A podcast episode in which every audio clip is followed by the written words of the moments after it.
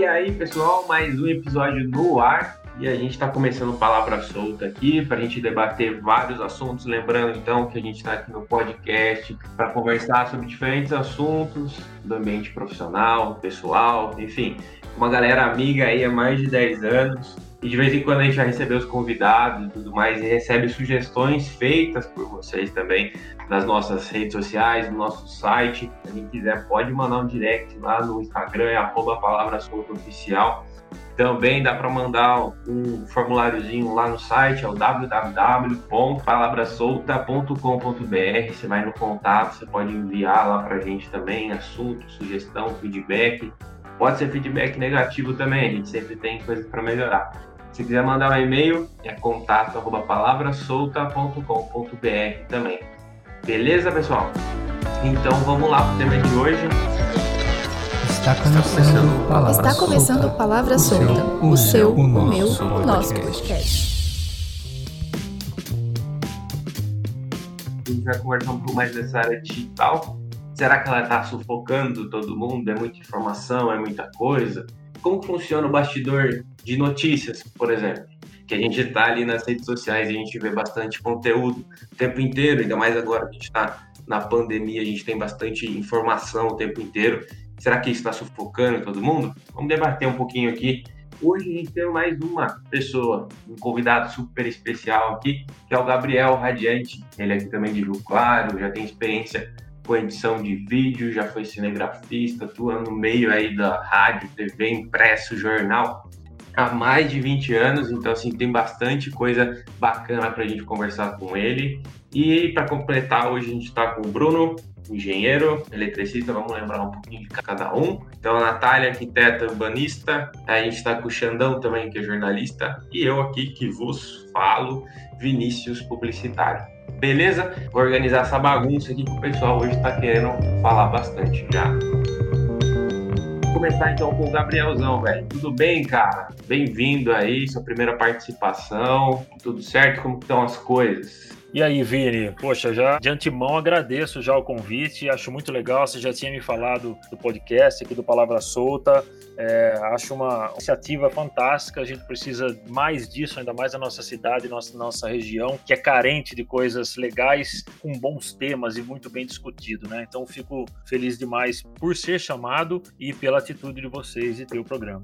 Que isso, cara. A gente que agradece sua participação aí. Muito obrigado já logo de cara, que a gente já se conhece há um tempo. Então, vamos trocar uma ideia com todas essas experiências aí. O primeiro tópico que a gente pode conversar aqui hoje em relacionado a essa era digital é a diferença das gerações, né? Eu vou revelar a sua idade, cara. Mentira, você vai revelar a sua idade, porque aqui a gente tem uma média dos participantes de 20, 25 anos, 27.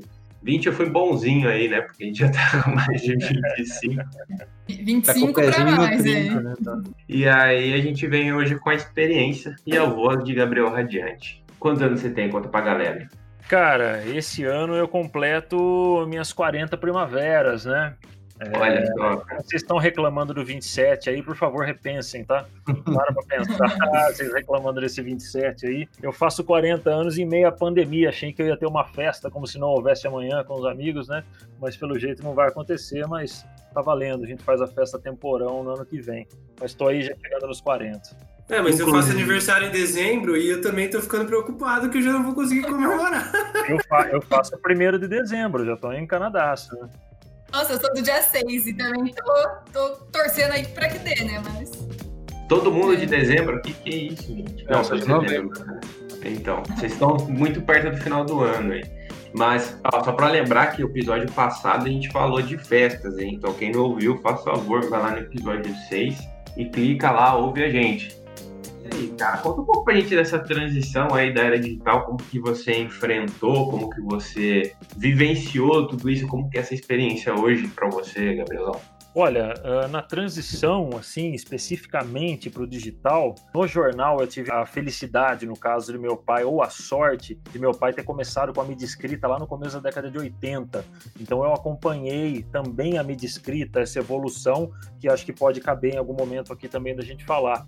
Mas essa transição do analógico para o digital surgiu, quando eu, eu vi surgir o digital a primeira vez, assim, nós parecíamos aborígenes, né? Vamos falar o que é analógico, porque às vezes a galerinha aqui que tá ouvindo não, não, não se ligou ainda. É, já, já tava correndo na frente, papo de tiozão, né? É, eu, assim, no, no, começo, quando eu comecei a me interessar de vídeo, depois da passagem pelo jornal, pelo rádio, né?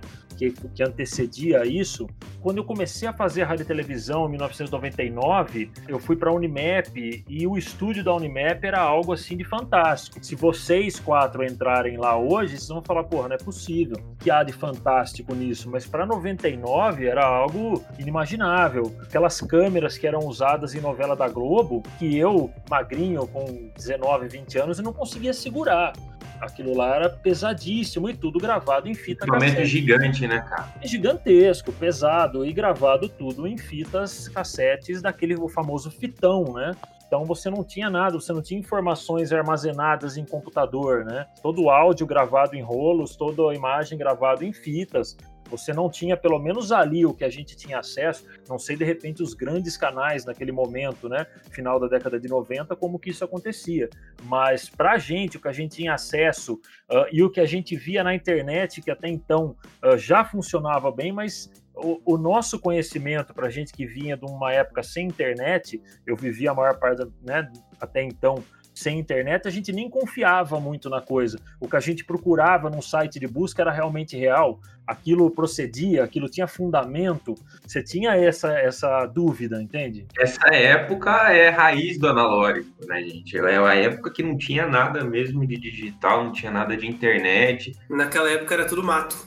Exatamente tinha que queimar lenha para as coisas funcionarem, enfim. Então a gente começou a desenvolver o trabalho, a ter um conhecimento em áudio, em vídeo, a parte de rádio da Unimap, a gente já tinha um programa chamado Pro Tools, então você tinha já um pouco desse, desse áudio digitalizado. Mas para TV, que era, eu sempre gostei mais de TV, embora eu passei pelo rádio, adoro rádio, vim do rádio, mas a gente não tinha. Então nós fazíamos a edição de fita cassete para fita cassete, mas não antes, sem passar por um processo de decupagem, que eu não sei se vocês conhecem o termo decupagem, mas por exemplo, um dos projetos que me marcou foi um curta que nós fizemos 10 minutos para mandar para festivais, inclusive fora do Brasil, assim, uma experiência legal. Nós não tivemos retorno, mas o fato de você, em 99, 2000, mandar uma fita cassete para fora do Brasil para ser mostrado em algum lugar, porra, explodia muito, né? Era, nossa, era demais pra gente. E só cortando você, decupagem, pessoal, é o corte. Então, assim, chegam as imagens cruas ali, a gente vem cortando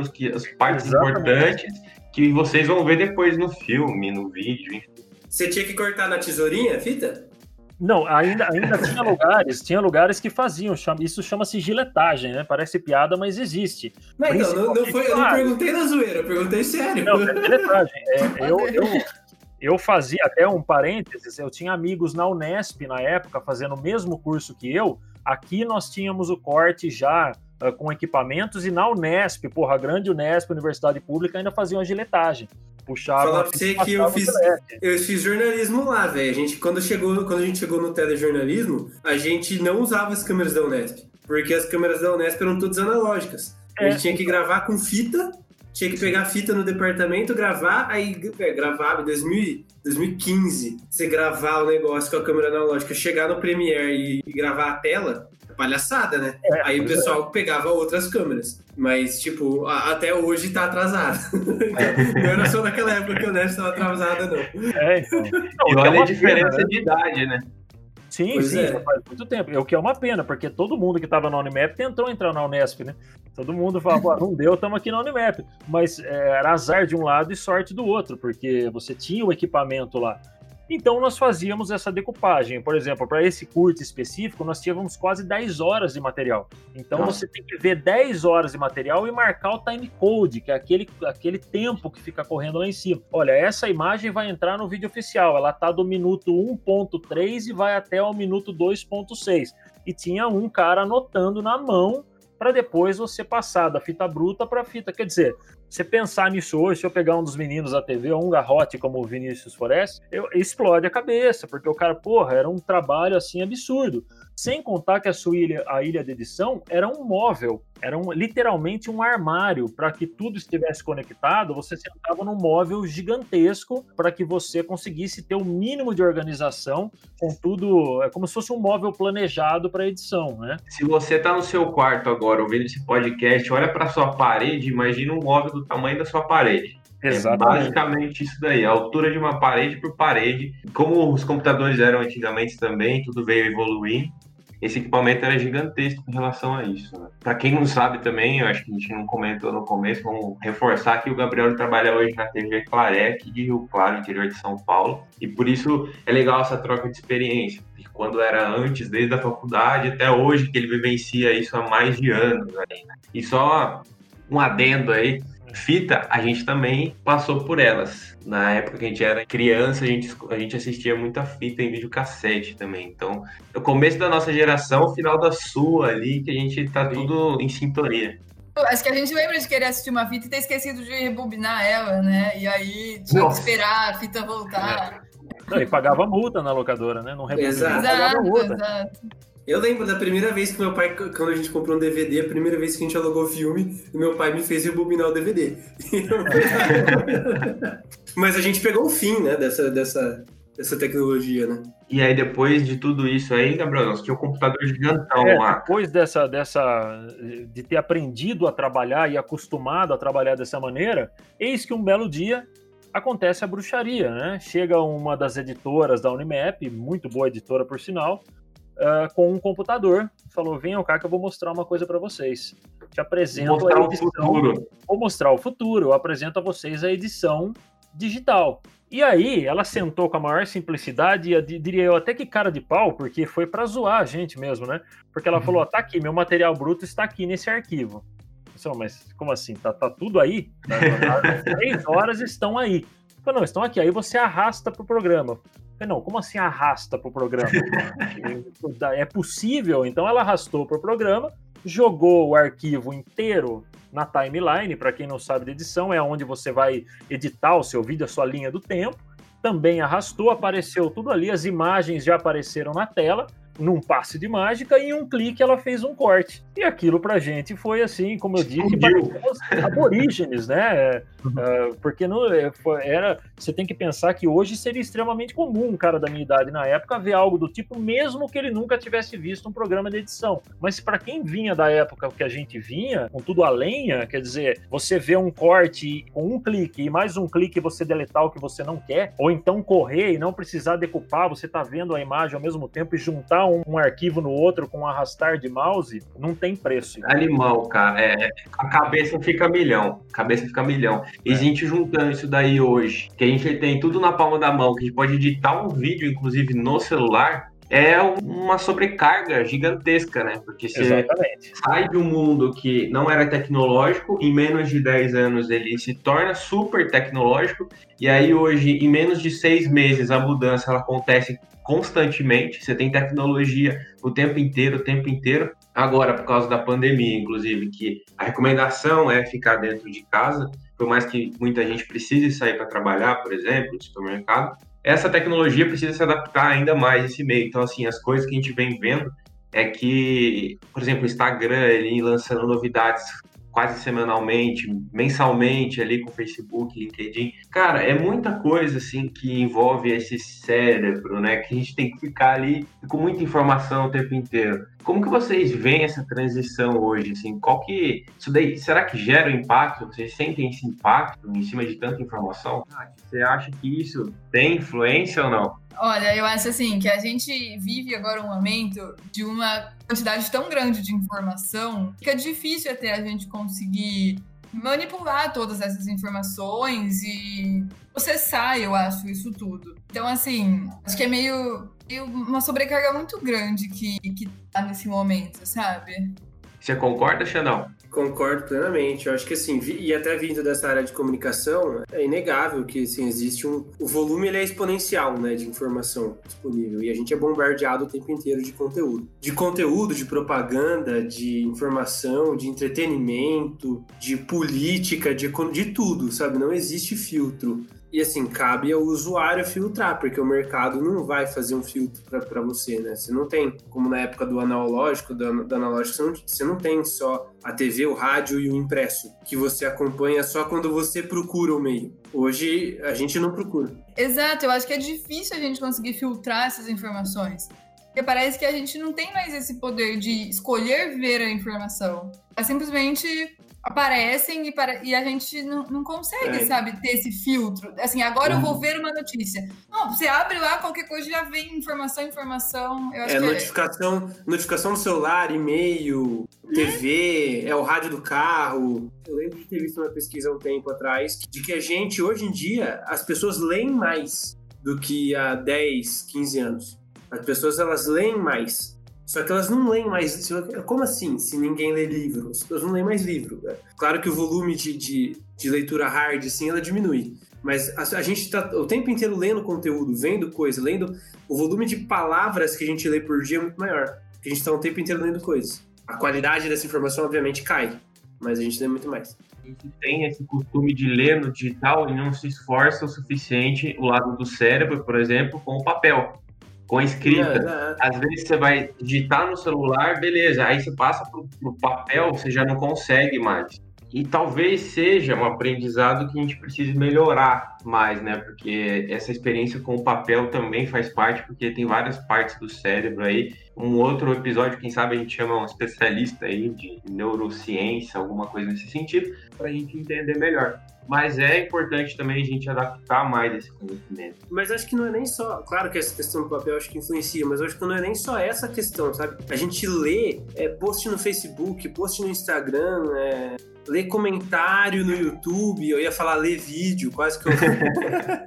Se for legendado. É a qualidade. Então, assim, tipo, meu, é, a gente lê muita coisa e, e, assim, a gente fala, ah, eu não gosto de ler. Véi, você gosta e nem sabe. Porque você lê muito, o volume de coisa que a gente lê hoje em dia é. Acho que a diferença principal é que antes as pessoas não podiam compartilhar. Hoje a pessoa tá lá no Ceará, ela tá compartilhando com a gente aqui. É tudo muito democratizado, né? Tá tudo muito exposto. E essa exposição acaba afetando, você não acha, não, Gabrielão? Cara, eu acho que essa, esse, esse bombardeio que a gente sofre de informação, assim, embora você sempre tire algo positivo disso, de repente, querendo ou não, se você for atrás da coisa certa e conseguir filtrar o mínimo possível, você vai se abastecer de boas informações. Mas eu acho que torna-se quase impossível tanto na parte comercial, porque você se torna talvez mais consumista, mesmo que você não compre certas coisas, parece que você fica atraído por coisas que você não precisa e você começa a consumir notícias terríveis e não terrível no, no lance da violência. De repente, coisas como você abre um site e tá lá te chama atenção Caetano Veloso atravessa a rua no Leblon.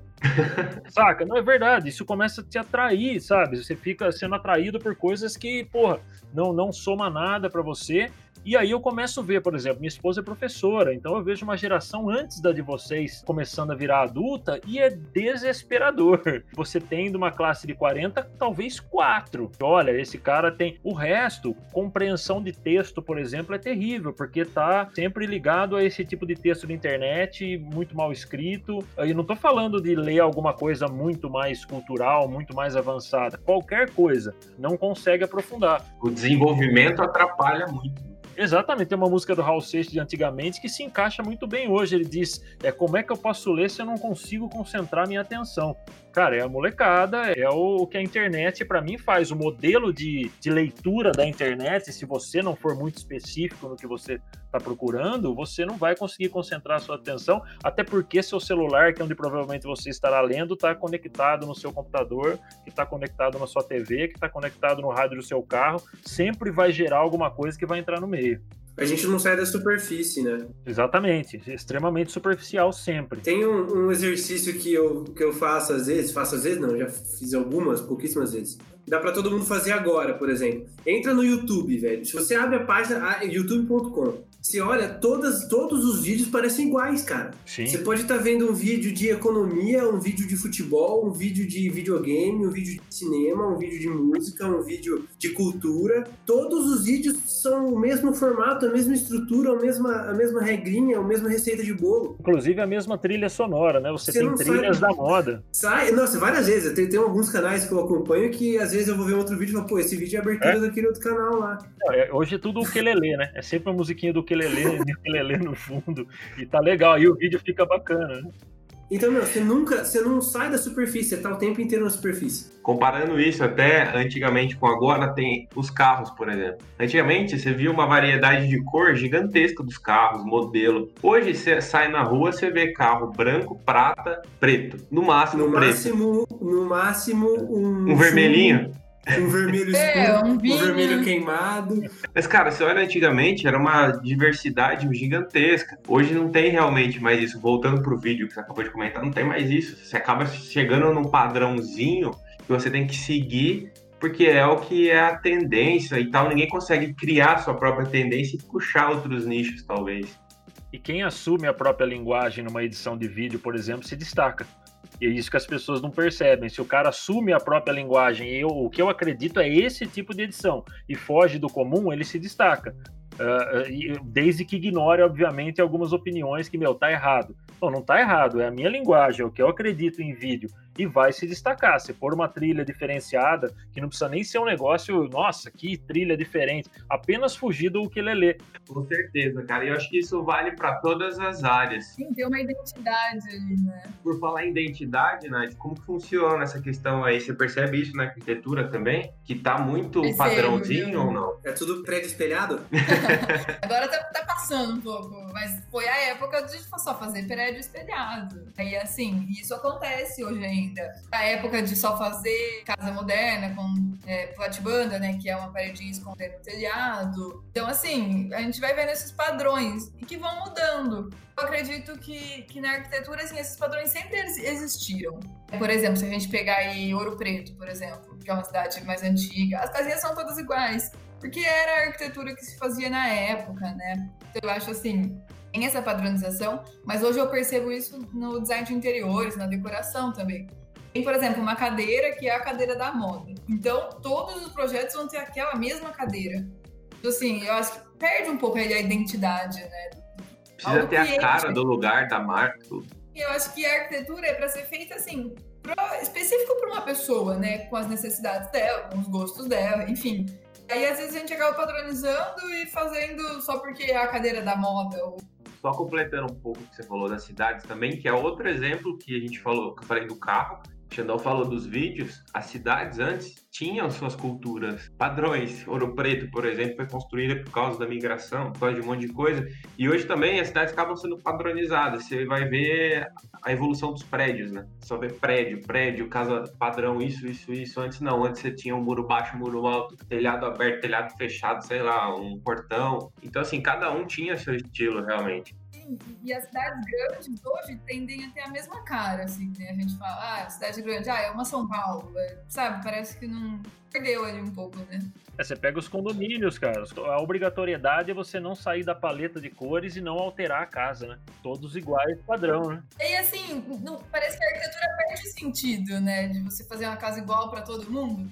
Outro dia eu vi uma discussão dessa na internet. Há alguns anos já tem a moda dos escritórios de conceito aberto, né? De ser tudo aberto e tudo, minhas zonas compartilhadas e tal. E uma geração antes dessa nos cubículos, né? E eu vi uma galera comentando que por causa desse distanciamento e por causa desse novo, novo normal que tá começando hoje em dia, esse conceito aberto tá morrendo, né? Eu queria que você falasse um pouco desse, dessa visão aí. É assim, a arquitetura ela sempre acompanha, né, a situação que a gente tá vivendo. Por exemplo, agora nessa situação de pandemia, com toda certeza vão ter alterações na arquitetura. Igual você falou, esses espaços abertos, né, esses escritórios com conceito aberto, provavelmente vão voltar aquele conceito que cada um tem sua sala, não vai mais ser espaços de coworking. Não sei, mas se vão ser tão legais, né? Então. Porque você consegue fazer em casa, né? Exato. E, e, por outro lado, a arquitetura provavelmente, uma pessoa, se quer construir uma casa agora, ela vai pensar num lugar para possível home office, ela vai pensar num espaço ali no início da casa para deixar um sapato, um banheiro, talvez logo no começo da casa. Com certeza, é, a pandemia vai mudar muito os projetos arquitetônicos, seja em cidade, né,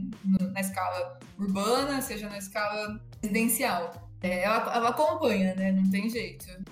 Então é isso, a gente consegue perceber todas as áreas aí sendo afetadas, sendo modernizada, sendo adaptada ali, né, de, de um mundo novo, um mundo moderno, desde o analógico até hoje no digital. E por que a gente está falando tudo isso? Hoje o Brasil é o quinto país que mais fica no celular, tem uma média de três horas de uso diário nos aplicativos, isso seja Instagram, loja, Facebook, rede social, enfim, e a maior faixa etária é de 25 a 34 anos. Então, realmente pega um novo público, né? essa nova geração. 88% dos usuários são dessa faixa etária. E só em 2019 foram vendidos mais de 48 milhões de aparelhos celulares. Então, assim, é mais de um celular por habitante. Né? Então, assim, é um mundo muito digital, é um mundo muito moderno. Essa informação chega a todo momento por todos os dos lados, se a gente não filtrar, se tiver como filtrar, como a gente está conversando aqui, é um bombardeio gigantesco. E por trás dessas matérias, por trás de tudo isso que está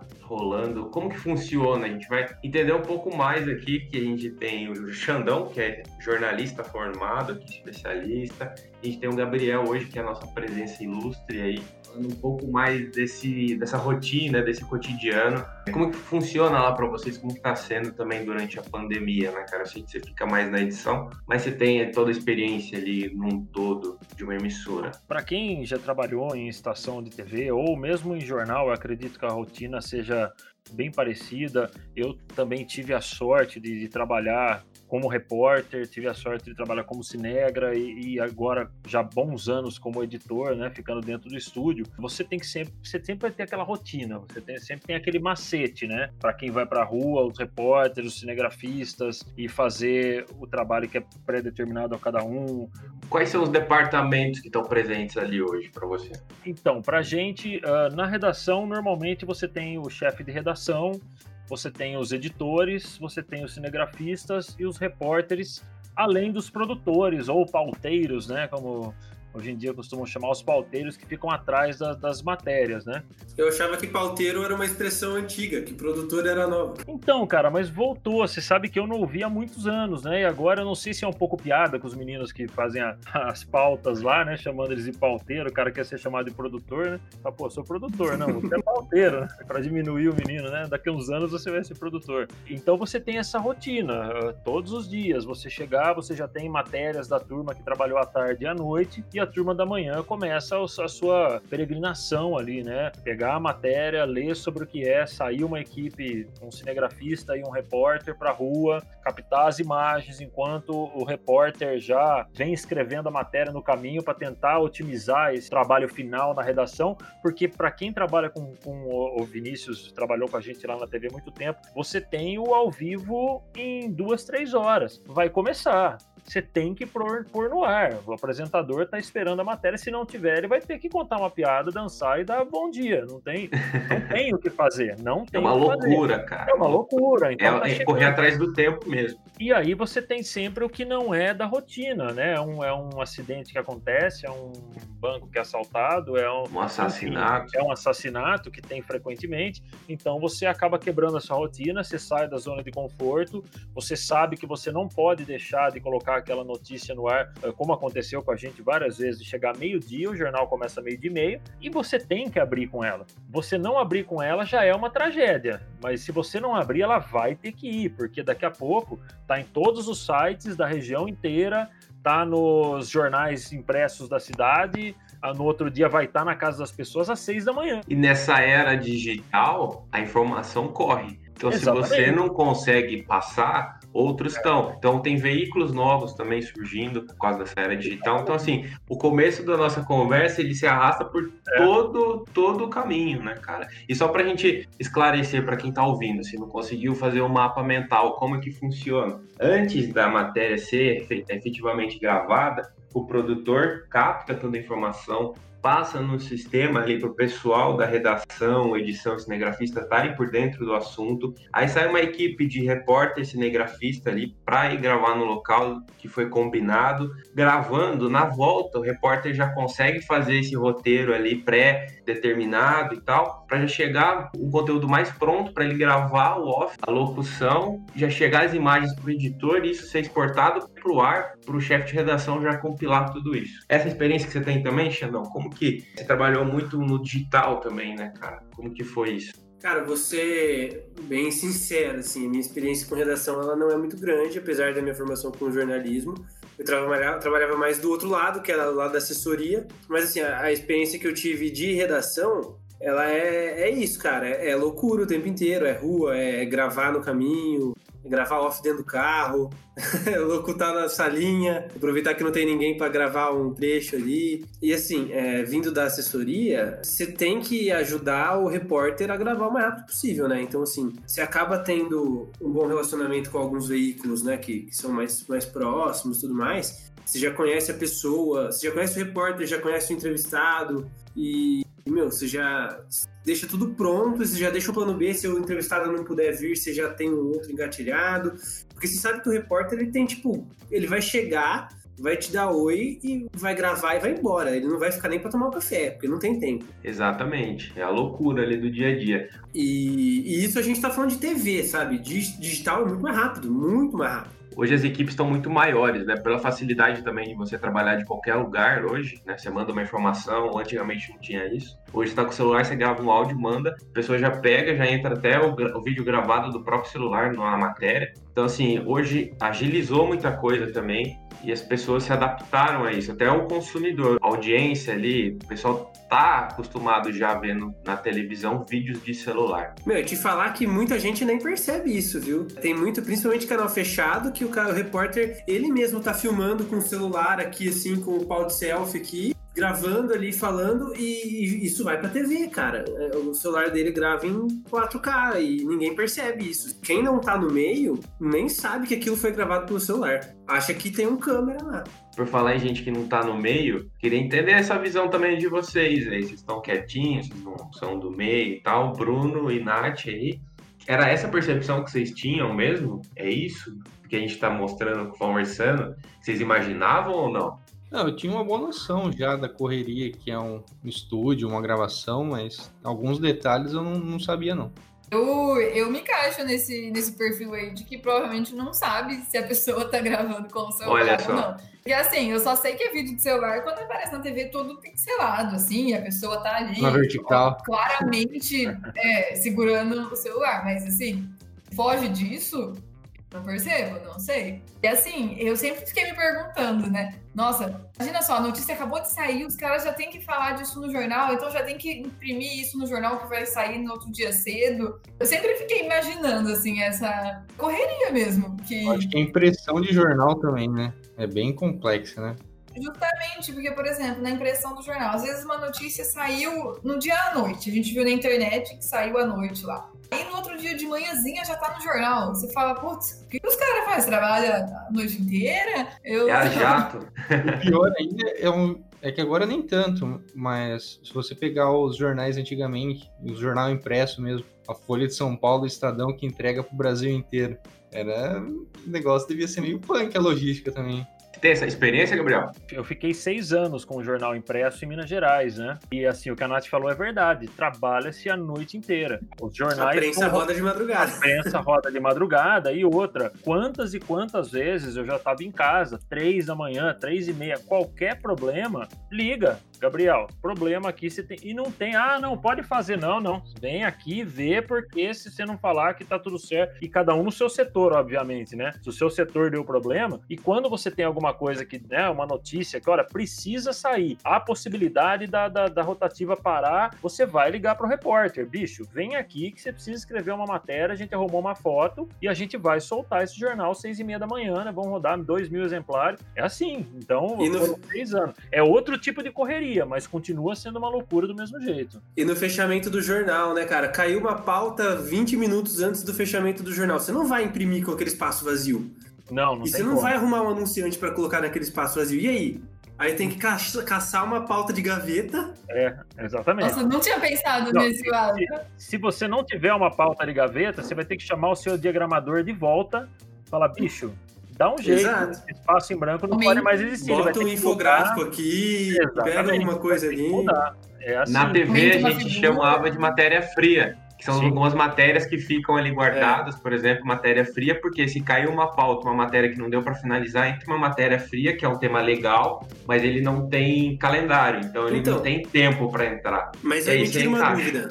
Porque assim, meu conceito de pauta fria é uma pauta que você pode gravar em qualquer momento. Na TV, a pauta fria ela já tá gravada? Porque no, no, impresso, no impresso a, a, pauta de gaveta ela já tá pronta, porque é um texto. Você bota alguma informação e, que não é quente ali. Na, na TV, se cai uma matéria, você já tem um outro vídeo para colocar ou você tem que chamar o repórter para gravar em cima da hora?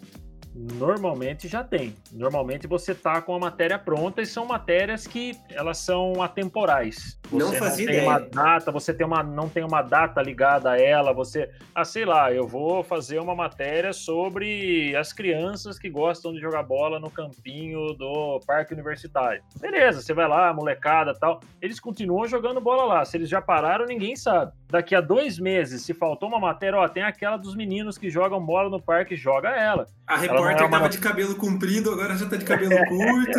É assim, vai fazer o quê? Tem coisas que, lógico que a gente usa um certo prazo de validade, né? É. Aí cabe ao editor-chefe, falou, poxa, essa aqui de gaveta já tá fazendo aniversário, e vão surgindo outras, as que são mais antigas ele vai eliminando, porque a gente vai pondo outras na gaveta. Que, as, que na TV não, não tinha reportagem, você não tinha reportagem pronta, gravada. Eu achava que você tinha a pauta pronta. Ah, se nada der certo, a gente vai lá na Guarda Civil e chama o guarda para falar do Serol, que todo começo de férias tem o que a gente faz é isso. Isso é lógico, é legal você ter entrevista de estúdio ao vivo e é legal você ter link ao vivo de algum uhum. lugar com algum tema. Muitas vezes, olha, a gente usou, a gente tinha seis matérias de gaveta, nós usamos quatro, só tem duas, tá fraco. Hoje é terça-feira, faltam vários dias. Vamos inventar um link. Tá, hoje é dia do quê? Hoje é dia da pizza? Nós chamamos um dono de pizzaria e vamos falar sobre como ele entrou nesse ramo. Não sei. Uhum. Aí entra o produtor, queridos, te vira.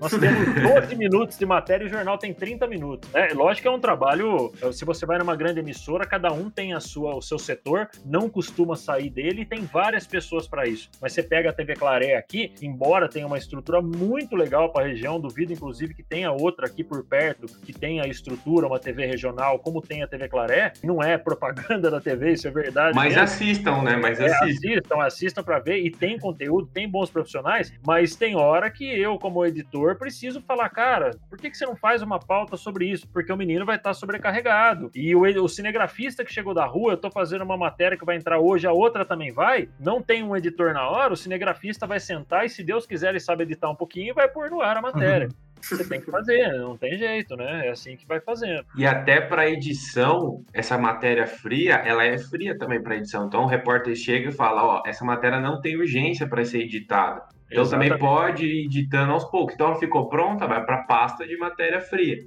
Quando for necessário, tá lá. Mesma coisa do ar, dos arquivos, né? Quando você precisa puxar um arquivo antigo, um tema específico, você consegue puxar todo esse banco também. Então é essa transição de geração que a gente conversou do, do equipamento gigante, hoje você puxa ali rapidinho. É o equipamento, a facilidade, é, é o digital, é o celular, é tudo quente hoje. Só para completar esse lance do celular que vocês falaram da pessoa na rua, o próprio repórter, esse lance de todo mundo ter uma câmera na mão hoje no bolso gera uma pressão para quem faz televisão aberta, porque você, quando ah, um cara na Avenida Rio Claro entrou numa loja, assaltou e teve tiroteio com a polícia. Tem um monte de gente que passou na hora e gravou, tem um monte de gente que já tá sabendo e falou, ó, põe na Claré que vai passar a matéria. Se não passar, meu amigo, é, é, treta, porque todo mundo fala, olha, Claré não cobriu o tiroteio, e a direção também vai vir, não importa Mas se o Rio Claro Mil Grau publicou. Exatamente, Rio Claro Mil Grau publicou. Como ele não tem essa pressão jornalística, ele pode botar o vídeo do cara que mandou pra ele. A gente tem que ter uma matéria coesa, bem gravada. Se não tiver imagem, nós vamos usar o celular? Vamos vai dar um tapa, pegar a imagem, você vai tirar o palavrão do cara que gritou, hora que saiu o tiro. Vai, né, você vai dando essa, essa. Mas, assim, há pressão, porque muita gente vai assistir. Eu tenho a minha família. Minha família me manda, Gabriel, você tá sabendo que pegou fogo no seu tô? Vocês vão pôr no ar, né? Eu, porra, minha, minha Você nem tava sabendo aí. É, você é mesmo, tia. É, não, pegou fogo, né? Vou assistir pra ver. Ela nem sabe se a gente fez. Quer dizer, ela já tá. É uma cobrança. Você vai ter que colocar no ar, né? É o imediatismo, né? Você tava pensando agora, será que a pauta fria de hoje são as notícias que os portais soltam porque alguém tweetou alguma coisa? Tem um monte de reportagem que eu vejo que eu fico inconformado. Tô, tô vendo uma coisa assim, não, tal pessoa falou tal coisa. A reportagem é um print do tweet, Sim. ou é o tweet do cara incorporado lá dentro, e, a, e o repórter literalmente descrevendo o que o cara falou duas vezes. Você lê a reportagem assim, não, porque o Vinícius falou que o podcast Palavra Solta é muito legal e sai toda quarta-feira às oito. Aí tem lá o print do tweet do Vinícius falando: Galera, o podcast Palavra Solta é muito legal, sai toda quarta-feira às oito. Tipo, meu, o que, que é isso? Você tem comentários em cima de, assim, matérias inteiras que o cara escreveu uma frase meio genérica, sem nome de ninguém, sem apontando nada. Aí o repórter vem: Vinícius Forest estaria fazendo menção ao podcast concorrente. Estaria fazendo. O cara começa a criar conspirações. É verdade. Porque o digital tem que sair uma matéria a cada hora, velho. Sensacionalista.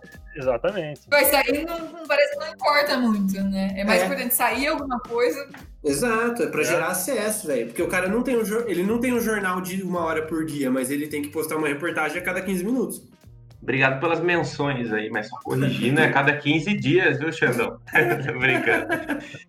mas é isso, cara, uma experiência doida ali que essa, essa busca por notícia ela tem que acontecer, ela tem que entrar e uma atrás da outra ali, né? A briga dos portais, é a briga das emissoras, é a briga com o público em comum e tal. Ufa, a gente falou bastante hoje, hein, gente? É bastante conteúdo, como vocês falaram aí, talvez muita gente não tenha noção dos bastidores. Isso é uma coisa bem bacana da gente mostrar aqui, porque é o propósito do podcast, da gente trazer pessoas, convidados aí de diferentes áreas, transmitindo esse conhecimento. E para a gente dar uma relaxada agora, né? Já que a gente está com tanta pressão aí nessa era digital, tudo sufocando, vamos conversar um pouco de algumas dicas aí de filme, de música, de série, o que, vocês têm para recomendar. Pode ser relacionado ao tema ou não também, né? No começo o Gabriel citou a música aí do, do Raul Seixas. A série que eu assisti legal, que eu gostei bastante nessa semana que eu vi é do Sherlock Holmes. Elementary ou Sherlock? Não, a Sherlock mesmo, não Elementary. Sherlock ah. assim, Elementary eu nunca vi, mas Sherlock é animal. Eu assisti animal. as duas já, mas o Sherlock eu achei bem legal e eu achei ela bem baseada nos livros. Elementary eu já assisti uma boa parte. Mas Você indica? Eu indico a Elementary, porque assim, eu acho que ela fica um pouco repetitiva depois. Mas eu acho que ela é muito boa, assim. Os casos são muito bem pensados. E o ator, eu não lembro o nome dele, mas eu gosto muito dele. E daí tem as clássicas de comédia, né? Também. Friends, How I Met Your Mother. Essas são. Modern Family, cara, é uma série muito legal para dar risada. Fantástica. Maravilhosa, maravilhosa. Se você tá num dia estressado, estressante ali, cara, põe Modern Family, assiste pelo menos três episódios para depois você falar que eu não quero mais assistir, porque você vai dar risada. Eu tô vendo que é bem animal e a última temporada tá insana, é o Blind Spot, né, que na Netflix chamou de Ponto Cego. Também a última temporada tá fantástica. Uma que eu tô vendo ultimamente é Dark, saiu a terceira temporada essa semana aí, hein? Mas Dark seu cérebro pula, assim, né, cara? Porque você tem que Exato. ficar ali no, a linha do tempo é totalmente fora. Exatamente. Você tem que assistir Isso. com o Google do lado. É. Eu descobri recentemente, não é? Que Dark que é alemã, né? Tipo, é Dark, né? Não tô falando é, bobagem. É, é, é, Eles falam tipo, em alemão, então deve ser assim. Ah, deve, eu, eu não sei nada de alemão, deve ser muito é uma série muito legal de, de, de, gente, de gente compartilhar com o pessoal também. Ó, oh, uma série bem legal também que eu recomendo aí é Design. Ixi, agora pra gente falar, hein? Designated, Designated Survivor. Isso, obrigado, meu professor. Esse é muito boa também. É uma série bem legal aí que é por trás da, da política ali americana, né? Que tem uma explosão. E aí o cara tem que assumir sem querer, sem saber e tal. Outra também é Breaking Bad, que eu sei que tem bastante gente que curte aqui também. Nossa, Vini, eu comecei a ver umas três vezes Breaking Bad. Não consegui. O pessoal fala muito bem. Eu fui conseguir ver na quarta vez, para ser sincero. Na quarta, quarta vez eu consegui. Eu adoro, é uma das Tenta mais favoritas. Uma. Eu também gosto. Meu, a gente, tava, a gente falou bastante de jornalismo. Tem um filme, que é, aí saindo das séries indo pro filme, tem um filme bem legal que chama Boa Noite e Boa Sorte. Que é um filme bem legal, que conta aí sobre o começo da TV nos Estados Unidos A galera vai achar Boa. que é meio cult, porque o filme é em preto e branco, mas não é cult. Tem, tem o George Clooney, tá? É legal. Aí fica a dica. Eu, eu, assim, antes da gente entrar na música, eu tinha algumas. Bom, primeiro o Xandão tirou a minha dica de série aí. Tirou, não, né? Partilhou comigo a, a dica de série, que é o Dark. Eu não consigo entender como o cérebro de um ser humano pode imaginar um roteiro daquele. Eu não tenho, não, não é possível que aquela pessoa seja normal São ou, muitos durma, ou ilícitos, não viva é como todos nós. Não é possível. Quem não assistiu Dark, assista. Eu terminei ontem a terceira temporada e assim. Sem spoiler, sem spoiler, confesso que vai ter um comecei ontem. alívio, porque é, é pesado, né? É- como o nome diz, é, é escuro, é tenebroso, mas é muito legal, assistam. Ah, e dicas de filme, já que o, o tema foi a questão ah, televisão e, e bastidores e, e imprensa, eu separei dois filmes aqui, do mais velho para o mais novo. Um chama-se O Quarto Poder. Não sei se vocês assistiram ao Dustin Hoffman e o John Travolta.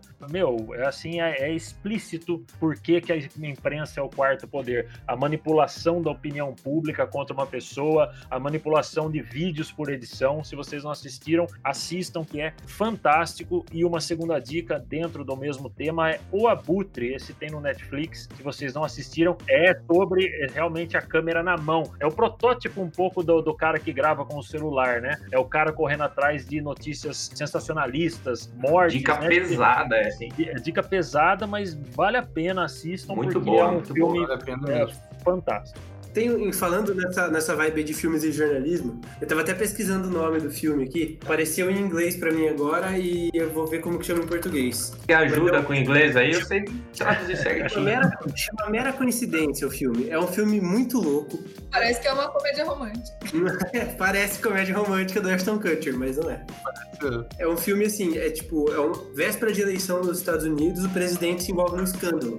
E o presidente tá buscando a reeleição, se envolve num escândalo, e aí a equipe dele fabrica uma guerra. Essa guerra não existe. E aí é muito louco isso. Conta como a mídia trabalha com isso e como que a galera compra uma guerra que não existe. Por causa da mídia. É muito louco, muito louco mesmo. É outro filme que parece cult, mas não é cult, tá, gente? É bem legal. Bom, mas já falando de área, então, tem duas aí bem legais para área de, de comunicação também, que é House of Cards e Mad Men, que é uma série que retrata ali a agência de publicidade mesmo dos anos 90, 2000. Mas são séries bem bacanas aí. Se você assistir alguma delas, depois quiser compartilhar com a gente sua opinião, manda no Instagram, arroba palavra solta oficial.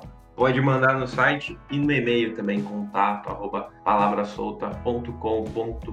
A gente falou bastante aqui, pessoal. Várias dicas legais, várias transições de eras aí, digital, analógica, vários conteúdos bacanas. Se você está aqui com a gente até agora, no final do podcast, obrigado pela sua audiência e sua participação aí. Agora vamos para as mensagens finais, vamos deixar um recadinho aí pro pessoal, para a gente encerrar aqui com chave de ouro.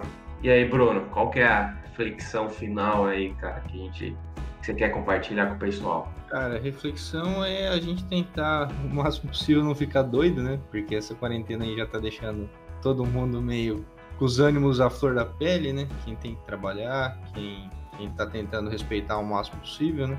E vamos que vamos, né? Torcer pra isso aí acabar o quanto antes. Assistindo uma série, né? Pegue chegar em casa e assistir uma sériezinha na Netflix. Com certeza, com certeza. Deixa seu arroba aí pro pessoal também. O arroba de sempre, né? O arroba MilaniBM e o arroba KBT Sistemas de Segurança. Boa. E aí, Nath? Então, a gente falou, né, muito de comunicação, jornalismo e tal. Eu acho, assim, que hoje a gente... Eu não, eu não consigo imaginar um mundo sem comunicação, sem informação. Assim, Inclusive, o que a gente está fazendo aqui hoje é uma comunicação com todo mundo. Exato. Eu acho, assim, que chegou num nível que a gente não consegue mais...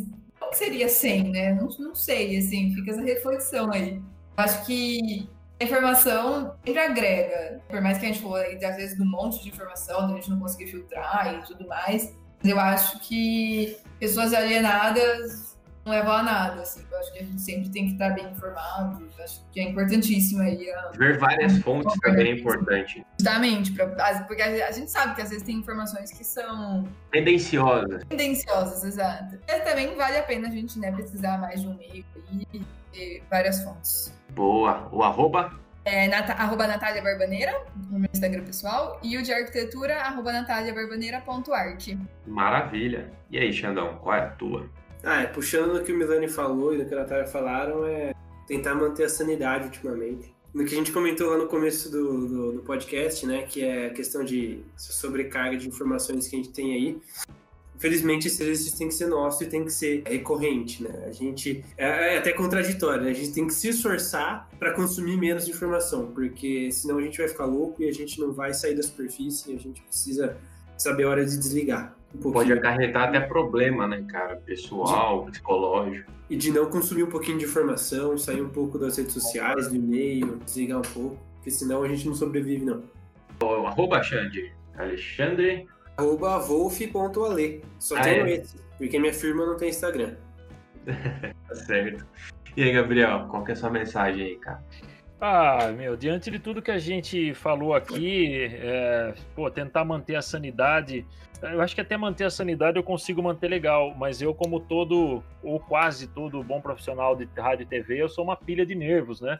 E dizem que para você ser um bom profissional da rádio TV, você tem que ter um processo ou ter tido uma úlcera. O processo eu ainda estou, estou a caminho, espero conseguir em breve. E a úlcera eu já tive, né? E tem uma gastrite eterna que vai durar por todo o longo e eterno sempre, não tenho dúvida disso. E mas é, o legal é você sempre chegar em casa e conseguir tentar desligar um pouquinho, uh, mesmo que com o celular na mão, degustar conteúdos que te, desacelerem, né, que te agrade um pouco mais e ter conversas como essa, talvez não gravadas, não precisa necessariamente ser um podcast, embora seja muito legal, mas encontrar com os amigos, com as pessoas que te fazem bem e falar um pouco sobre o cotidiano, sobre a vida, o dia a dia, assim, eu acho que é, é inenarrável a sensação de, de calmaria que você tem depois, né? Sensacional, cara. Sensacional. Você tem aplicativo no seu celular de meditação? Não tenho, mas de vez em quando eu coloco no Spotify músicas para dormir, né? Aquelas músicas com três horas, assim, sem interrupção, uhum. né? Barulho de chuva também funciona é, bastante. É, exatamente. Dependendo do pique que eu tô, até a chuva me irrita. Parece frango fritado. né? Começa a ficar com fome, né? Gabriel, então, deixa aí seu arroba, cara. Você não comentou dele. Fala do seu projeto um pouco também, né? O Subsolo 2 TV aí, pro pessoal assistir, acompanhar. Ah, então, Vini, pra, bom, para me achar na internet aí, Gabriel Raguiante, arroba Gabriel Raguiante na, nas mídias sociais, principalmente. Não, mas calma aí. Como soletra esse sobrenome aí pro pessoal escrever? Ah, é, o Raguiante é meio complicado, tive que soletrar a vida toda. É R-A-G-G-H-I-A-N de navio T-E. Raguiante. Que beleza, hein? Então, meu, é, até em cima desse, desse lance que a gente falou de desacelerar um pouco, a gente criou o Subsolo TV 2. O Subsolo 2 já era uma, uma, uma um grupo nosso de muitos anos, assim, porque nos reuníamos no Subsolo 2 de um prédio de um amigo para conversar, enfim, e surgiu o Subsolo 2 TV agora, exatamente para sair de tudo que é trabalho, de tudo que é política, que a gente vive um momento complicadíssimo e pandemia. É um programa mais voltado para o humor, com pequenos jogos assim, interativos, as pessoas participam, a gente brinca com as pessoas, tem sido muito bem recebido, tem tido bastante visualização, o que não é tão importante para a gente, o ideal é, é essa desaceleração, o fato da gente se encontrar numa quinta-feira e tomar uma cervejinha e falar um pouco de besteira já ajuda muito. E quando entra as pessoas, a gente conhece gente nova e amigos antigos aparecem, a coisa fica melhor ainda. Então, se tiver oportunidade, toda quinta-feira às nove da noite, sub live de quinta, Subsolo 2 TV. Aí sim, pessoal, busca lá no Facebook. Por enquanto não tem no YouTube, né, Gabriel? Tem o canal, a gente tem postado completo e os blocos, cada quadro postado ali, mas a gente ainda não faz ao vivo, né? Estamos caminhando para isso. Então inscreva-se lá no canal também, ajuda o pessoal, dá uma força lá, porque depois de um monte de inscritos, pode fazer a transmissão pelo YouTube e pelo Facebook. Por enquanto, procurem lá Subsolo 2 TV no Facebook e dê uma força aí pro pessoal que nosso objetivo sempre é ajudar vocês de uma forma descontraída, com humor, por exemplo, com informação, bastidor, um monte de coisa. E sigam eles lá então. Hoje foi esse episódio maravilhoso que a gente conversou sobre a era analógica e a era digital e dicas de filme também para a gente descontrair um pouco aí. Então, quando for dormir também, deixa o celular longe para não ter essa sobrecarga de informação, tenta usar um outro despertador. E as minhas palavras finais são um compilado de tudo que vocês conversaram aqui, desses, desses recados finais que a gente conversou. Aproveitem os momentos, aproveitem os momentos, dê uma desacelerada, ouça uma música de chuva, um barulho de chuva mesmo, aproveitem os pequenos momentos, que essa é a época da gente entender mais sobre isso, essa relação com o próximo, tenham empatia. Ter uma boa noite de sono também é importante. Beleza, gente. Eu sou o Vinícius, fico por aqui. É, sigam também a agência Rosa DB no Instagram, que é a agência que eu trabalho, que a gente desenvolve várias campanhas publicitárias. Tem dúvidas sobre isso, manda lá pra gente também. No Instagram pessoal, arroba Vinícius Foreste. Então é isso. Por hoje é só e até a próxima. Valeu!